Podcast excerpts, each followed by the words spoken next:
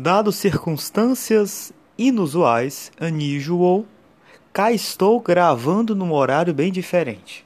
Mas vamos dar continuidade à conversa de ontem. Como eu falei já no finalzinho do áudio, eu teria que separar a questão em dois, em dois áudios distintos, coisas que seriam feitas em dois dias distintos, porque eu já tinha falado demais, estava de noite, eu estava cansado, então foi isso mesmo.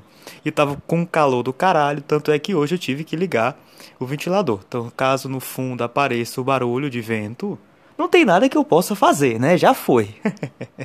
Mas é bom, Fortaleza está com um calor insuportável. Você que nesse curto período de chuva reclamou, você merece todas as pragas desse mundo, pelo amor de Deus. Fortaleza é o cu do capeta, quente para um caralho. Bom, é, retomando a questão de Game of Thrones, uma coisa que faltou eu falar ontem foi que eu fiz aquele recurso em comparação à quarta temporada da batalha do Night's Watch contra o Free Folk, desenvolvi comparando-a, ou mal comparando-a com a Batalha dos Bastardos, mas eu não desenvolvi a questão do John com a Ygritte, porque você tem um casal similar, com muitas aspas, lá nas duas últimas temporadas, que é o John e a Dani, coisa que revoltou muita gente. E na época eu tinha ficado com essa impressão que agora na segunda experiência se desvaneceu que era que esse segundo casal, ou esse bom, esse é, esse segundo casal novamente com o John protagonizando, tinha sido mal construído. E aí, sub subrepeticiamente tinha a comparação com a quarta temporada do John com a Ygritte, só que era uma comparação muito distante. Ora, veja bem, eu estava ali a uma distância temporal de 3, 4 anos. Então, é evidente que as coisas não ficam presentes. Então, tinha só um vulto, tinha só uma intuição de que aquele primeiro casal tinha sido muito bem construído, enquanto esse segundo foi jogado. Eu falei que nas duas últimas temporadas, muito embora a questão do tempo ter sido menor não seja um fator decisivo, e eu tentei argumentar que nem foi tão curto assim, porque os episódios eram mais longos, você tem sim algumas mediações inexistentes ou mal construídas. E eu pensava que dentro deste quadro estava justamente a relação do John com a Dani, que não é exatamente o caso. Para minha enorme surpresa, o que foi que eu percebi? Que a relação do John com a Ygritte, lá na quarta temporada, que eu adoro, como eu falei, é uma das melhores coisas daquela temporada, não é que não tenha sido bem construída, é porque não foi tão demorada quanto eu imaginava. Né? Você tem até um, um subterfúgio, que é que foi o fato da Ygritte ter respondido quando um colega Free Folk seu perguntou, colega não, tava querendo matar o John, né? Mas, ô, oh, mano, tu vai me trocar por esse maluco aí só porque ele é bonitinho e pá. Do que que vocês conversam? Imagino que vocês não têm nada em comum, ou seja, são dois backgrounds, são dois planos de fundo completamente distintos. Então, é só uma questão física e sexual. E ela fala: "Não, pô, a gente mal conversa, ele é um cara muito caladão, né?" E de fato, as cenas em que os dois estão juntos, é, ele tá calado, ele tá a contra, quando ele conversa é a contragosto, ele prende ela, ela foge, ele aquece, tem cenas muito engraçadas, nossa, tá me aquecendo, eu tô sentindo um negócio tudo aqui embaixo. É essa a punjança do Night's Watch? Não, não, é, não, né? E aí você tem essa questão. Você tem o fato de que ele foi entregue lá ao King Beyond the Wall, o Ai, cacete, eu lembrava o nome desse cara, que ele é maravilhoso. King Beyond the Wall é maravilhoso. O ah, cacete. Mance Rider, Mance Reader, Mance Rider, algo nesse sentido. E aí o John tem todo aquele negócio de, de, tentar se integrar, dizer, não, mano, eu, não, eu quero abandonar o meu posto, eu quero virar um cara livre, pá, pra nunca mais precisar me ajoelhar. Coisa que tem um desdobramento ao longo de toda a série, porque é repetido várias vezes, ou, sobretudo pelo Tormund. John, cara, tu ficou muito tempo com a gente, você nunca mais vai querer se ajoelhar perante o rei, né? E aí vai que ele se ajoelha perante a Daenerys, coisa que também incomodou muita gente, porque essa frase do Tormund foi bastante bastante repetida, bastante, bastante, bastante. E estava de fato constituindo o personagem. Virou uma determinação sua muito característica. Mas eu vou voltar nisso. A questão é que com a Ingrid não foi essa coisa, meu Deus, que casal perfeito e maravilhoso. Foi fofo, principalmente por ter sido a primeira relação dele de todas, mas a primeira relação que é explícita na série. Uh, você tenta aquela questão, foi uma relação trágica que termina por uma tentativa de. termina por uma desilusão da Ygritte quando ele foge, volta ao Night's Watch, termina depois ao fim e a cabo, ela sendo morta por aquele molequezinho, filha da puta, que aquele carinha ainda não perdoei aquele moleque, depois é que dá facada no coração do John, e aí o John tem que enforcá-lo. Ah, gente, aqui já devia ter falado, esse aqui vai ser só o spoiler, então vocês aí fiquem atentos, mano. Já foi, já, já. Mas você tem que, quando você começa a assistir, já não importa tanto. Talvez o spoiler mais pesado seja do John com a, com a Daenerys, e depois o que vai acontecer é que eu vou tentar, vou ter, vou ter que narrar um pouco aqui, né? Mas você tem toda essa dinâmica. Foi um casal de fato trágico, e essa tra tragicidade da coisa aumentou o seu peso.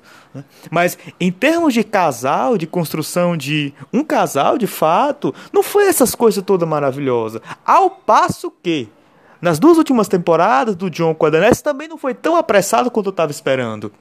Ele não chega lá e se apaixona por ela. Não, ele chega e os dois estão tretando. Os dois, ele chega os dois claramente com questões políticas da cabeça. A última coisa que ele estava querendo ali era trepar, mas isso era quase o destino inevitável, levando em consideração a dinâmica da série, como a gente conhece os personagens.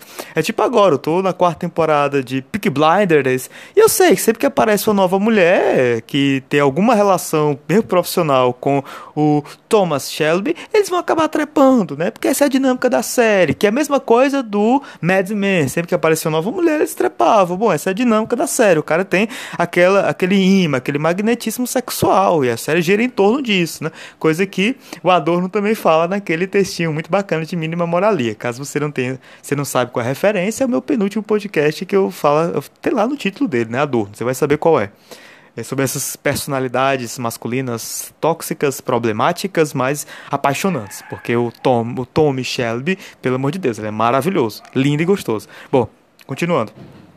Não é tão rápido e apressado, você tem sim desenvolvimento, você tem sim diálogo, você tem sim é uma coisa que se desdobra em vários episódios. Como eu disse, ali a ausência de mediações está em outras questões, como o fato daquele dragão ter aparecido lá na casa do caralho, do nada, muito rápido, quando ficou todo mundo ali, aquele grupo central, que era um grupo bastante heterogêneo e interessante, a começar pelo próprio Clegane, que eu disse que eu gosto muito, tava lá no meio, um bocado de gente, é, o próprio Jorah, que acho que eu esqueci o nome dele no, ontem à noite, mas é Jorah, o, o personagem que eu disse que eu me afeiçoei muito porque tem um destino trágico e morre aos braços da Daenerys, que é um cara maravilhoso. Aquele, para mim, é um dos melhores personagens, né? E essa questão do amor não correspondido, eu consigo sentir a dor dele, eu consigo sentir, né? A, inclusive a confusão entre o dever de ser o cavaleiro da minha é, da minha rainha e esse dever está misturado com a questão amorosa. Então eu estou aqui tanto o funcionário quanto o homem apaixonado, né? É uma coisa que eu consigo entender e consigo compadecer. Então eu fiquei muito atento a essas relações.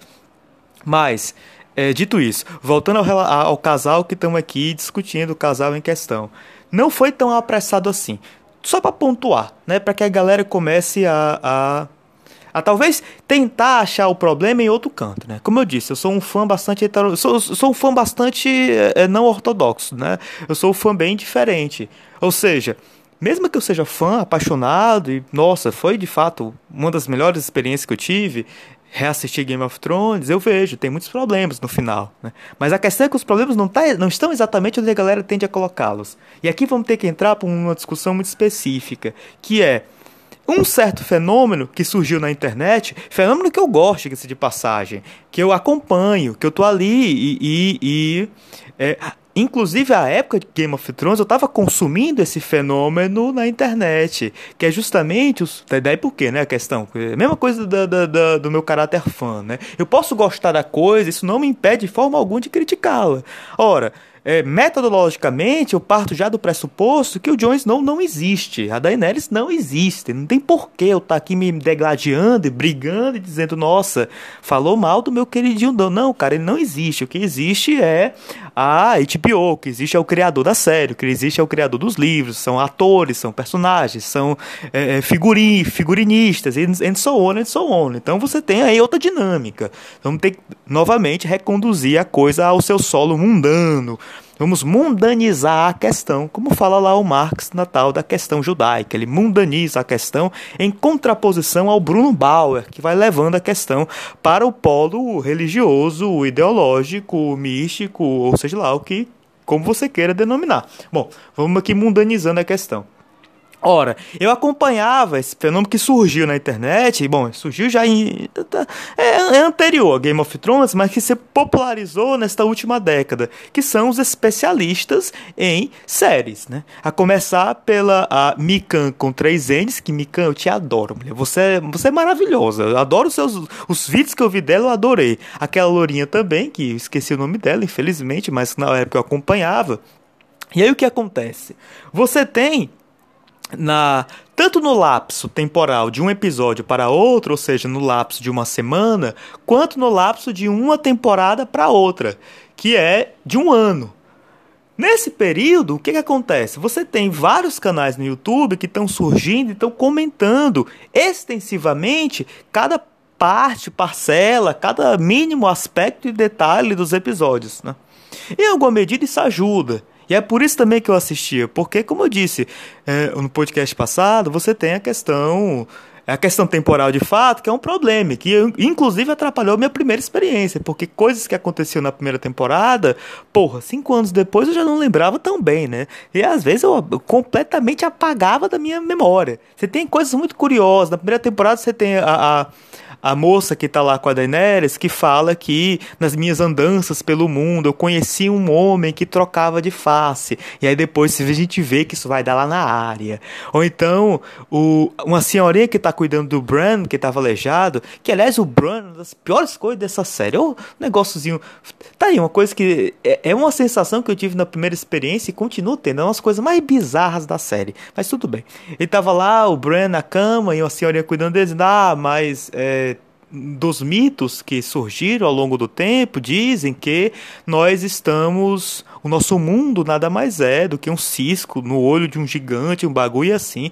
Lá na terceira ou quarta temporada, o Tywin Lannister, portanto, o pai do Tyrion, da Cersei e do Jaime, que eu ontem esqueci o nome, mas é Jaime, ele repete isso pra área, quando a área tá, tá lá sobre a supervisão dele, sem saber que ela é a área. Bom, são esses, esses detalhes, mas bom, é o detalhe, o diabo mora no detalhe, né? Então, e, e aqui o diabo se confunde com o prazer, o luxo e é, os orgasmos da vida. E aí que está a questão. Bom, é, a questão é, você acompanhando anualmente, as coisas se perdem. Daí que esses canais no YouTube acabam detendo uma certa função, uma certa relevância, eles têm um papel significativo, né? Para não usar o termo importante, que por vezes é, é sinônimo, significativo de importante, mas aqui não. Ele tem lá seu significado, tem lá a, a, a, o seu local, o seu, a sua razão de ser. Agora, se isso é importante ou não, temos que discutir isso.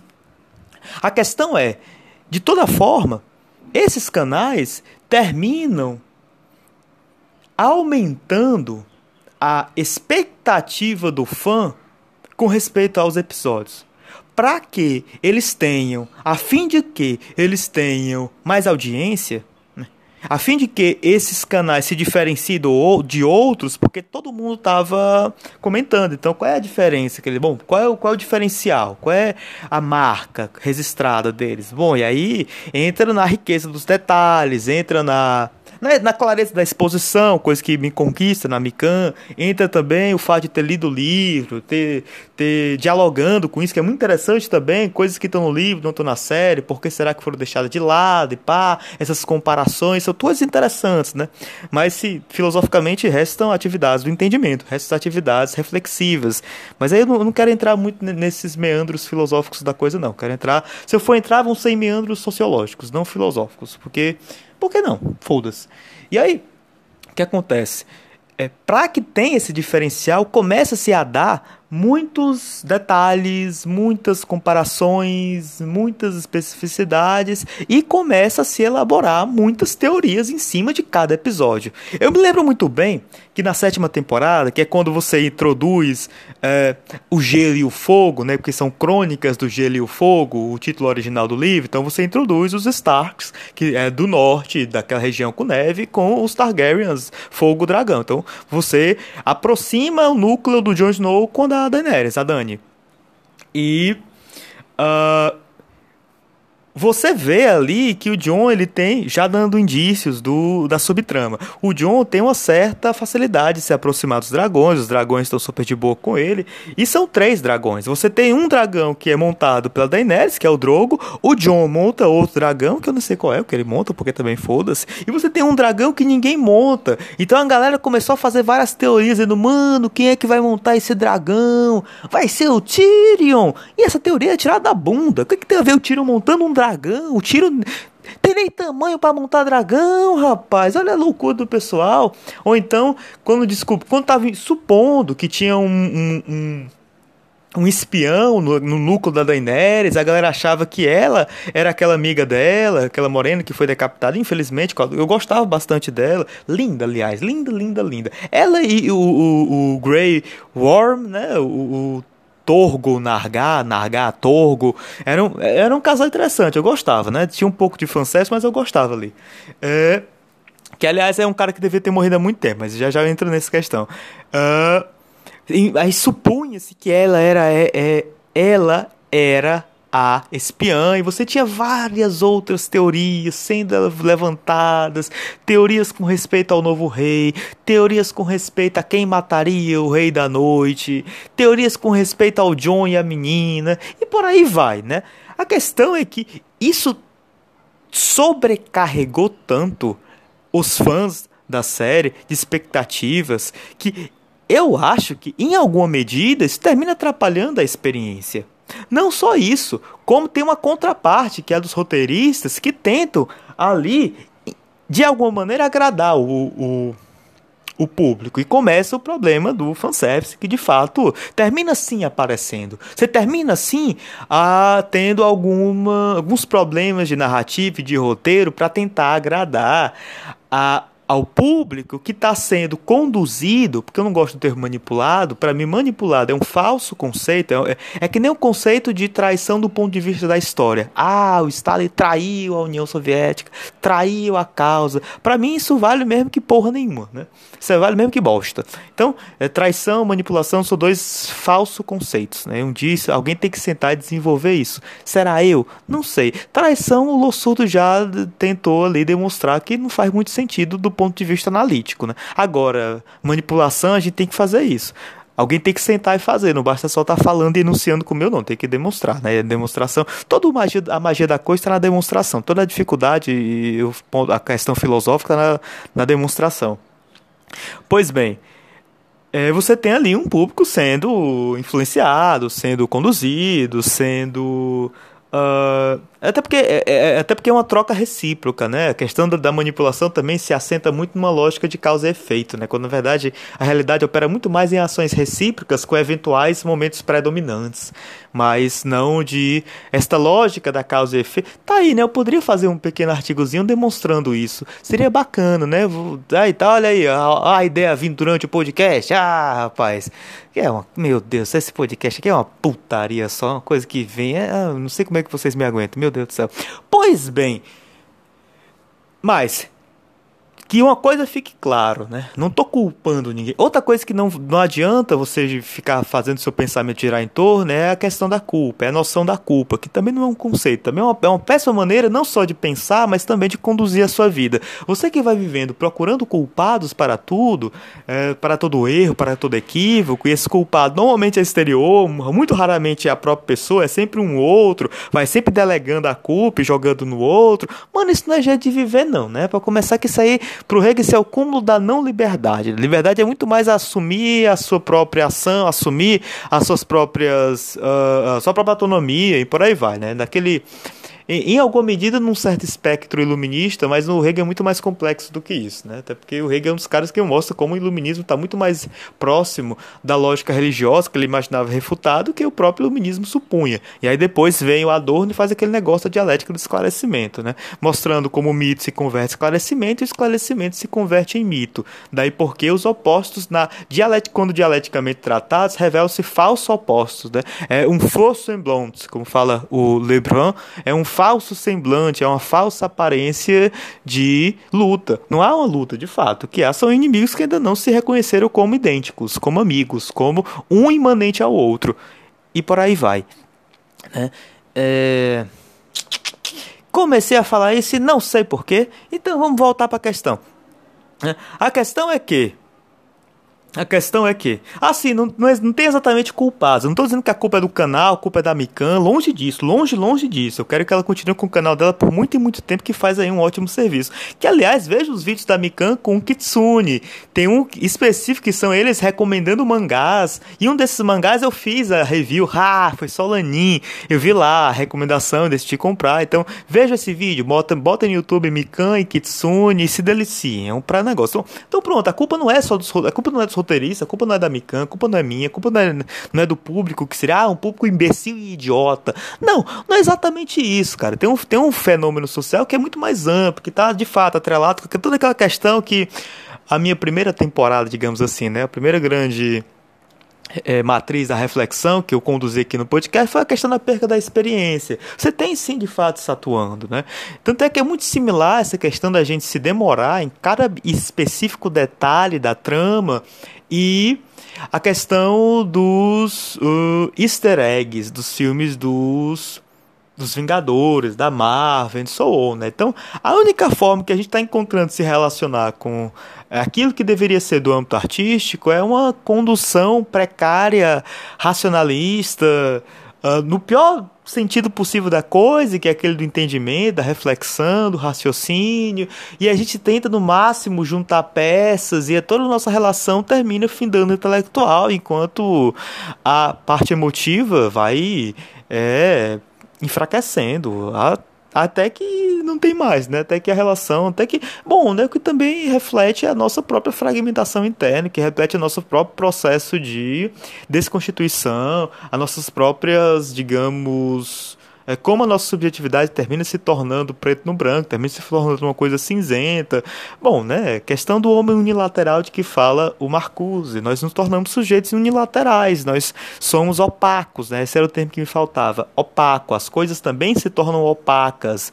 Né? Daí porque, para dar um certo brilho, que já é um brilho que acinzentado, que portanto não é brilho de fato, tem-se essa complex complexificação das coisas meramente enquanto quebra-cabeças a serem montados e desvendados, cujo ponto final é Dark, cujo ponto final é Dark, mas que é muito possível traçar um fio cinza de Dark, filmes da Marvel e também em alguma medida GOT, mas não GOT per se, muito mais as coisas que a gente está exigindo de GOT. O problema é que nesse pano de fundo da perca de experiência e como você tem, como eu já falei, já acenei no podcast passado, uma certa preemência dos produtores da série de dar um contra, uma contraparte ao processo de produção, ou seja, tem que render, tem que dar dinheiro, tem que conquistar o público, estão cada vez mais se adaptando a esse processo e as séries estão cada vez mais espelhando essa perca de experiência. Então, você tem essa dificuldade objetiva que está engendrando uma série de problemas. E eu acho que isso acontece com Game of Thrones e essa é o meu problema. Bom, só um, um pequeno parênteses, um pequeno parênteses. Eu terminei hoje de ler Fausto do Goethe, né?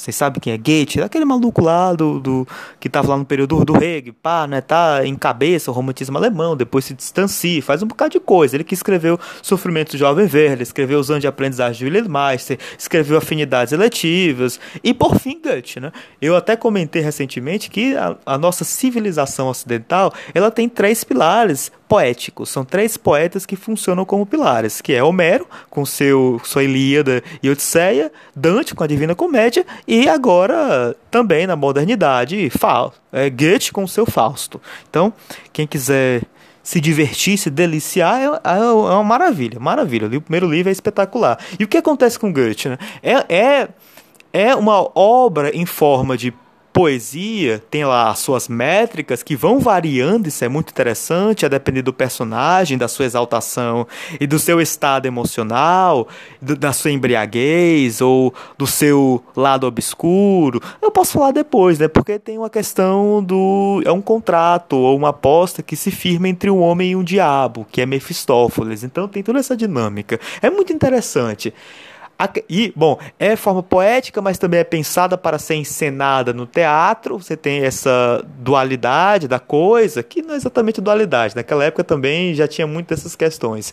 E Portanto, é como se cada capítulo fosse um momento da peça. Mas o que acontece? Nem tudo está explícito, isso é muito interessante. Entre um capítulo e outro, por vezes acontece de vários acontecimentos terem se sucedido, várias coisas aconteceram e a gente não vê, a gente não presencia, a gente não lê. No capítulo seguinte, os personagens aludem àqueles acontecimentos que nós não vimos. Pressupõe-se que, numa encenação, numa peça de teatro, aquilo aconteceu atrás da cortina. Né?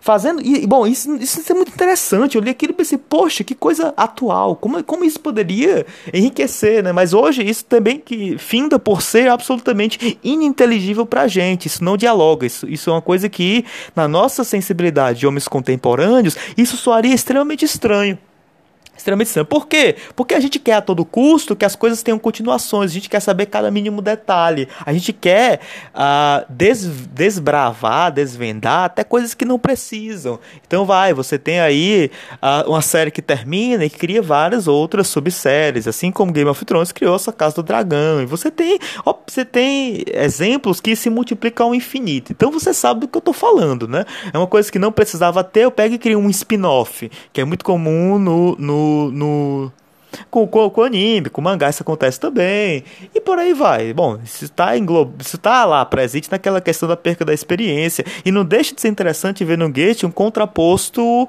é, magistral. É genial o que ele faz. Inclusive acontecimentos importantíssimos. Quando, como tal personagem que. Uh, tal personagem que engravida, tem um filho, mata esse filho, é presa por isso. Tudo isso vem, vem suprimido. Quando a, a outra cena se reinicia, a, a moça já está presa, que é a Marguerida, já está presa. Ou a Gretchen, está presa pelo que ela fez e já está enlouquecendo. Então olha aí a questão, né? É, é, bom, isso não deixa de ser interessante. Já que eu vou concluir esse podcast falando de imaginação política, isso não deixa de ser um, um grande uh, chamamento a que nós possamos exercer a nossa imaginação e que nós possamos ir completando as lacunas com aquilo que nós supomos, com aquilo que a gente entendeu dos personagens, com aquilo que a gente sentiu a partir da trama. E, de fato, esses saltos, né? E aí é, parece contraditório, porque eu insisto tanto na questão da mediação, mas isso, isso é um salto planejado, né? E as mediações também tendem a se supra-assumir. São mediações em processo de desaparecimento, né? O que o Goethe faz muito brilhantemente é realçar esse desaparecimento. É uma coisa, é uma coisa de doido, cara. É uma coisa de doido. Por isso que é o principal poeta moderno, né? Não, não é à toa, não é um bando de velhos lá em Oxford que decidiu, ah, o Goethe é foda, é pica, vou botar ele como fodão. Não, não é isso. O cara realmente é brilhante.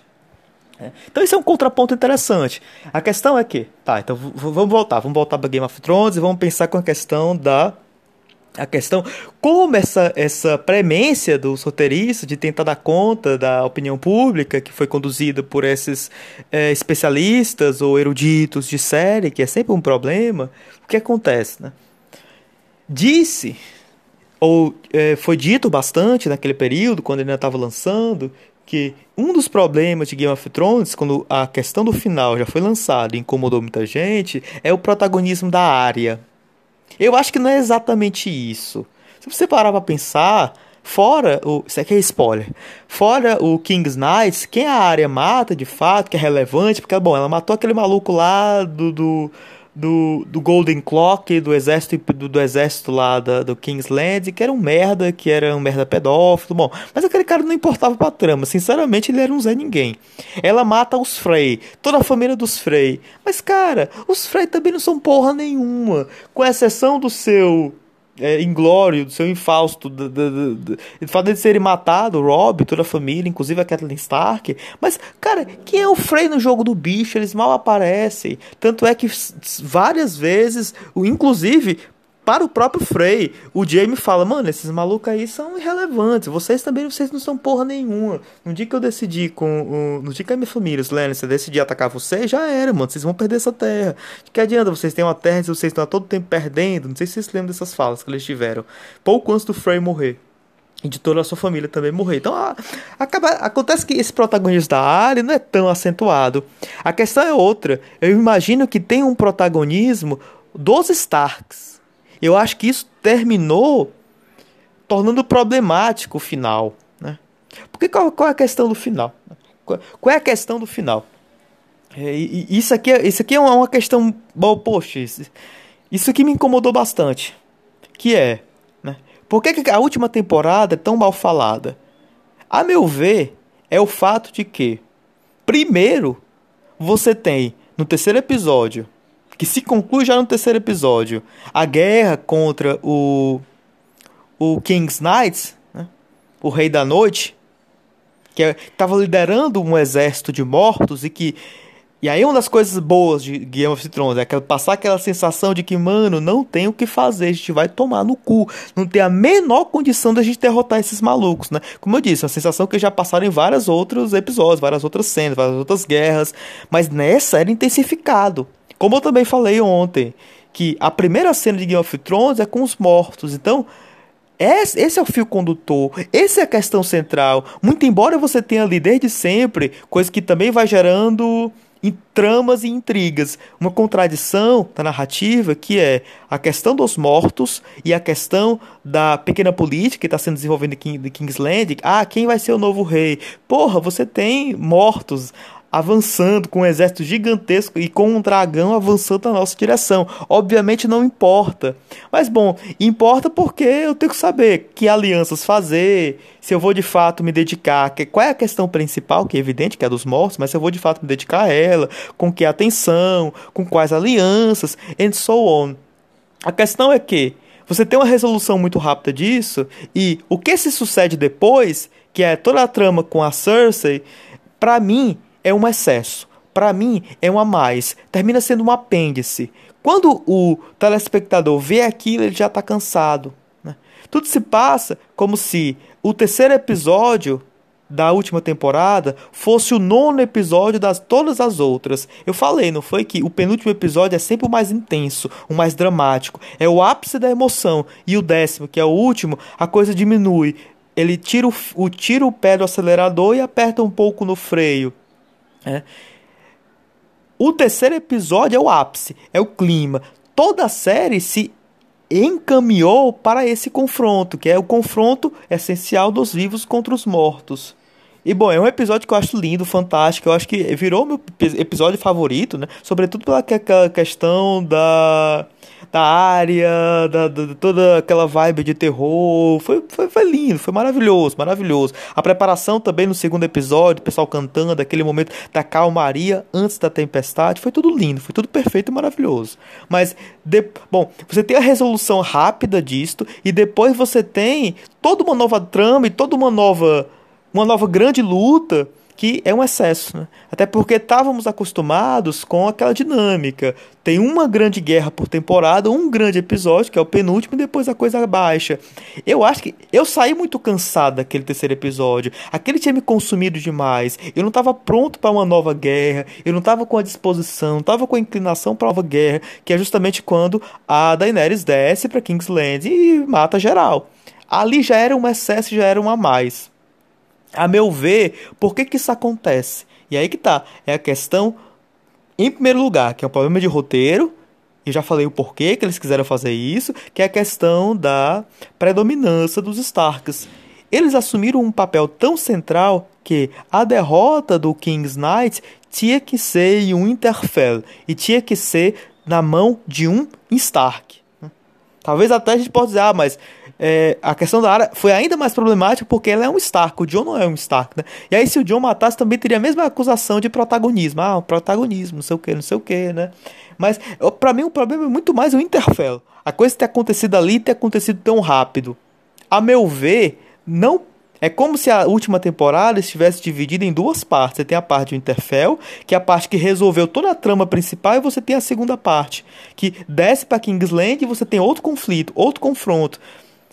E não é uma questão de, ah, deveria ter tido então mais uma temporada para desenvolver a Cersei. Não.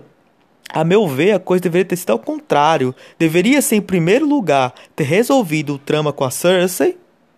E só depois, no fim de fato, nos últimos minutos, já na prorrogação, ter resolvido a questão com, com o Night's Watch, porque, como eu disse, a contradição dos vivos contra os mortos é a grande contradição, é o grande problema. Deveria ter sido, não foi por quê? por um problema de roteiro e um problema ideológico. Ainda estamos na questão do roteiro. Na questão do roteiro, o que é que eu penso que poderia ter acontecido? Né? A, a, já no começo da temporada, a Daenerys percebe que a, o acordo que ela tentou fazer com a Cersei não foi para lugar nenhum, a Cersei não tinha nenhum interesse de cumprir. Ela poderia já nesse momento ter descido para Kingsland, dizimado geral e a questão com Night's King poderia ter se arrastado muito mais. Se a Daenerys tivesse descido, tivesse já atacado Kingsland, evidentemente o Jon teria rompido com ela e teria ficado em Winterfell. E o que teria acontecido? Teriam sido massacrados. Massacrados pelo Night's Watch. Né? Isso é uma questão. Eu queria ter visto muito mais o Night Watch, porque, como eu disse, o problema com os mortos é já o início. E deveria ser também o fim. E é o que estava já permeando toda a série, dizendo: ah, o inverno vai chegar, winter is coming, o inverno está chegando, está chegando, e com o inverno está vindo os mortos, que está carregando o, o, vento gélido. Né? Eu queria ter visto muito mais disso, eu queria que a sensação de desespero tivesse se alongado por toda a temporada. Né? Que a gente tivesse visto que independente dos esforços que estava tentando, porque, bom, se, se essa minha nova hipótese tivesse se verificado e o John, com a, somente com as forças do norte, tivesse tentado se opor ao exército, a maioria ter sido, teria sido massacrado. E tá tudo bem.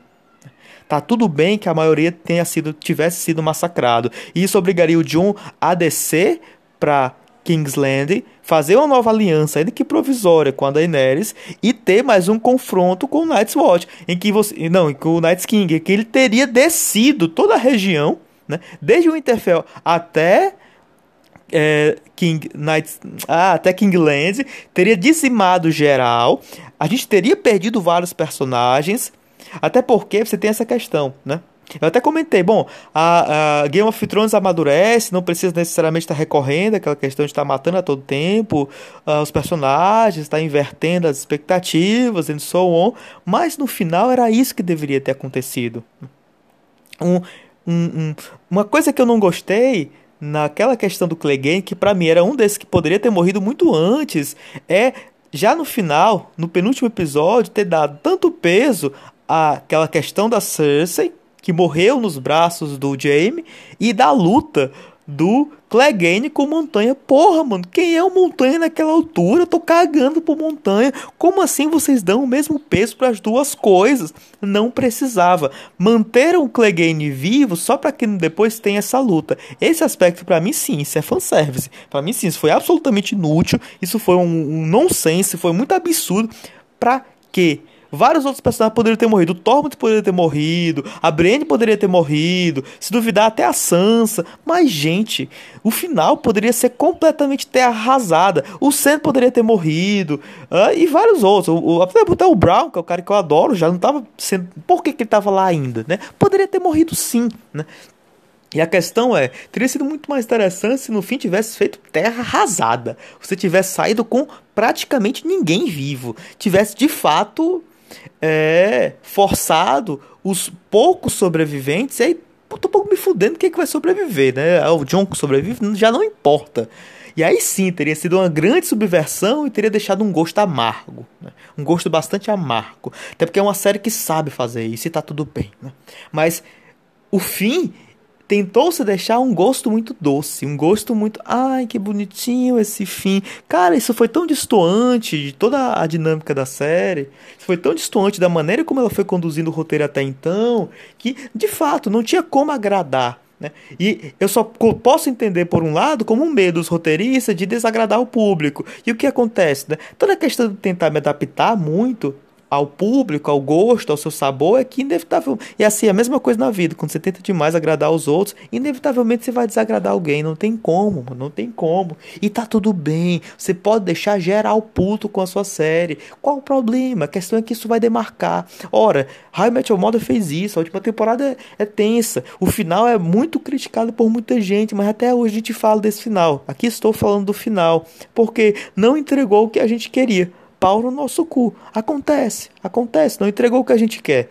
Isso é ótimo. Essa ousadia era uma coisa que eu queria ver. Essa ousadia de não entregar o que a gente quer, de subverter de fato as expectativas, de mandar a gente tomar no cu. Porque, como a vida, né? A vida não te entrega o que você quer, ela te entrega, na verdade, é porrada, pedra, pedrada. Por aí vai. Mas, dito isso, a questão do roteiro, vamos para o último tópico, que é o ponto de vista ideológico. Né? Por que de fato que isso acontece? Eu vou tentar justificar por que é falta de imaginação política. Vou, eu falei uma frase importante no podcast, não sei se vocês se lembram, mas é que Game of Thrones foi um prelúdio do Covid e aqui vamos entrar na questão da política da série, né? Que é a questão que estava entre homens, não, não mais entre homens e mortos, porque isso não é política, mas entre homens. E aí saber quem que vai ser o rei, quem que vai ser, quem vai sentar no Iron Throne, and so on. Tudo estava indicando no término da sexta temporada, não, mesmo no término da sétima, que a pequena política já não fazia mais sentido. Né? Todas as discussões do John, e depois que convenceu a Daenerys, ela concorda, é que o que importa é quem vai sentar no trono, quem importa a aliança. No fim ele decide curvar, se curvar diante da Daenerys, dobrar os joelhos, porque tudo isso não importa. Os mortos estão vindo e com eles a morte, com eles a destruição, o caos total. Né? Então essas picuinhas já não deveriam mais importar. A meu ver, a permanência por muito tempo do Peter Baelish, Littlefinger, em Winterfell, que era um aspecto muito bizarro, estava muito deslocado, estava muito fora de ordem ali. Todo episódio que ele aparecia era meio Cara, o que, que tu tá fazendo aqui ainda? E ainda tem aquele episódio que é a Arya tretando com a Sansa, só para depois se revelar um estratagema, um ardil que estava já planejado. Para mim foi bobo, não gostei, tá? foi, foi chato isso. Mas do ponto de vista narrativo, a morte do Littlefinger foi importante. É como se a morte dele dissesse: bom, aqui acaba a pequena política. Porque o Littlefinger ele é a encarnação da pequena política. O Littlefinger é o PMDB. Na ordem do jogo, ele é o Temer, cara. Ele é o Temer. Aqui e ali sempre ponta dar aquela facada boa e gerar o caos. Ele é o Temer no bagulho. Quando ele morre, é dizendo, cara, isso já não importa. Já não importa. A questão agora é: vamos nos confrontar com a morte.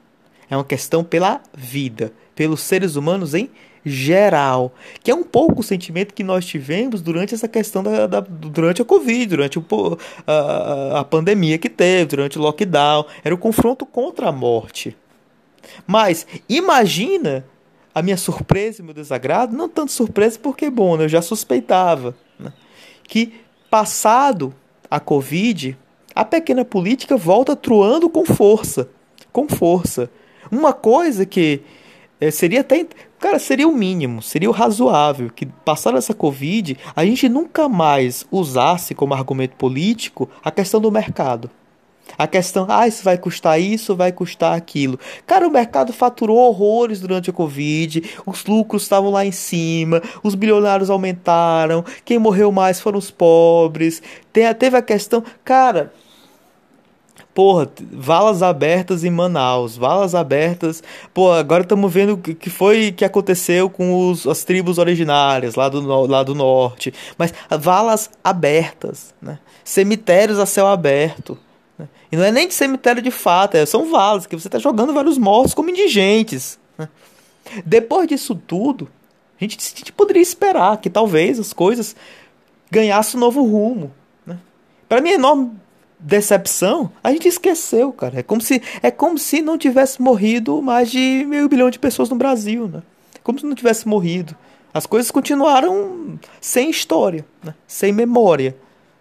A questão é, atrelada à perca de experiência, temos também uma perca de memória. Tudo isso não importou. Tudo que a gente vivenciou aqui não importa. Continua o mesmo discurso sobre a Faria Lima, sobre a Fiesp, sobre quem é que está é, bancando, que não tá, se, se ah, quanto vai custar para tirar a galera da miséria. Porra, cara, a gente já tá nesse negócio, a gente tá dando o mínimo de importância que seja a porra desses indicadores, que são os piores, são os piores balizas políticas, indicadores políticos de toda qualquer, toda qualquer situação e conjectura, né, conjuntura, são os piores. A gente tá dando atenção a isso ainda.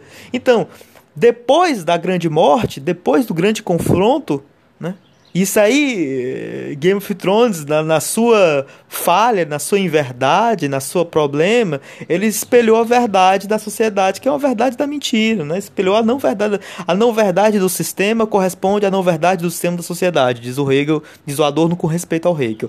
A, a, as marcas da sua falha são moldadas pela verdade objetiva da sociedade. Ou seja, a sociedade está sobrevoando no na falsidade. Sobrevoar uma totalidade falsa, a totalidade estranhada, a totalidade alienada, a totalidade destruída, que está se encaminhando para o caos final. Né? E aí vão ter que novamente nos confrontar com os mortos. Os mortos não vão ser mais tão gentis quanto eram nessa série, que se permitiram morrer muito rápido. Né? Na nossa vida, não. Os mortos vão levar a gente que é, ó, com uma segurança que não se enganem.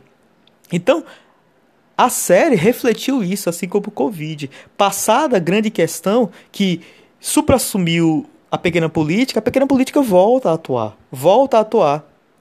Aí, aí, aquele negócio, ah, quem me traiu, não sei o que. É a Daenerys triste, pensando, nossa, o povo não me ama como te ama, John. Enlouquecendo. Que é, que é uma loucura até justificável do ponto de vista do roteiro, porque ela vê muita gente morrendo, perde muita gente ao mesmo tempo. Mas, bom, você tem outra questão, você tem a questão ideológica atuando com força. De um lado, você tem o machismo, que concebe ela como uma louca do caralho. E, ah, se você pode argumentar, mas desde o começo estavam dados indícios de que ela seria uma tirana e tudo mais. Cara, eu acho que não, não é exatamente assim.